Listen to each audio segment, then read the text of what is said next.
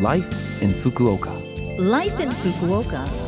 Life in Fukuoka. This program is brought to you by Fukuoka City. Good morning. I'm Colleen, and this is Life in Fukuoka, a short program to share information on how to live more comfortably in Fukuoka City.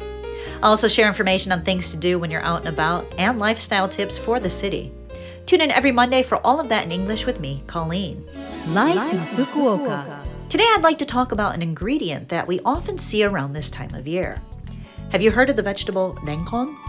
If you haven't, well, renkon is the enlarged underground stem of the lotus, which looks like a root, hence the name lotus root in English. Maybe you've seen it, but didn't know the name. When it's cut into slices, you'll see that it has holes in it, which is supposed to be good for the future and good for your future prospects because you can see through it. If you had the New Year's dish osechi this year, you might have seen it. It's supposed to bring the wish for a bright new year ahead. Honestly, I can say I haven't seen it in any kind of regular cooking in the US, but in Korea, where my mom is from, we definitely ate it. Uh, I did have it at Korean restaurants in the US as well. It was usually a side dish that came out with the kimchi and other dishes. I love it, and I especially like it with seasoned mincemeat sandwiched inside, which I make at home sometimes. Chikuzen ni is a local dish of Fukuoka Prefecture, and it also uses lotus root. It's loved by the locals here. Chikuzen ni is a kind of simmered dish if you don't know what it is, and I think it's a pretty standard household recipe. In saying that, although lotus root is a familiar ingredient that can be found in supermarkets everywhere, it is difficult to cook and eat chikuzen ni by yourself, as you usually need to make a big old pot of it. These days, chikuzen ni is sold at even convenience stores as a side dish that can be eaten just by heating it up. So, if you don't plan on making a huge pot all for yourself, then pick up a pack and give this traditional Fukuoka dish a try. Life in Fukuoka. Now I have some information from Fukuoka City. I don't know if you've heard, uh, I saw this information on Twitter, but in the Best in Travel 2023, which announces the best destinations to visit in 2023 according to the Lonely Planet, Fukuoka was selected, and it was the only selection in Japan. Fukuoka was selected for the food category. Lonely Planet, which if you've never used it, is a travel guidebook that boasts the world's largest market share and is read mainly in Europe and the United States. Every year in the autumn, the guidebook announces its choices for the next year.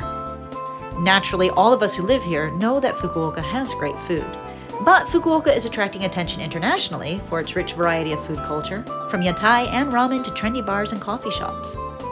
If you're interested in which shops were listed, just search Best in Travel 2023. Maybe one of your regular haunts is on the list.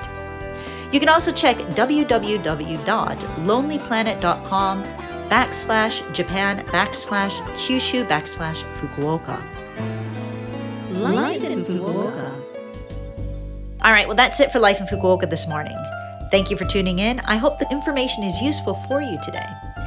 You can listen to this program again as a podcast or see the contents of today's information on the blog if you visit Love FM's website and look up this program's page. Send me an email as well when you have the chance. You can email me at 761 at lovefm.co.jp. Let me know what your favorite restaurant in Fukuoka is. I've got a few that I like to go to, but Tadafuku and Daimyo is one that I go to often. It's a great izakaya. Again, the email address is 761 at lovefm.co.jp. Today I have Bachata in Fukuoka for you, written by Juan Luis Guerra.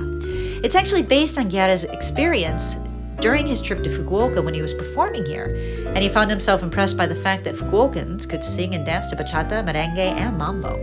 He also wrote the song while he was still here. Enjoy. Have a great morning, and I'll speak to you again next week.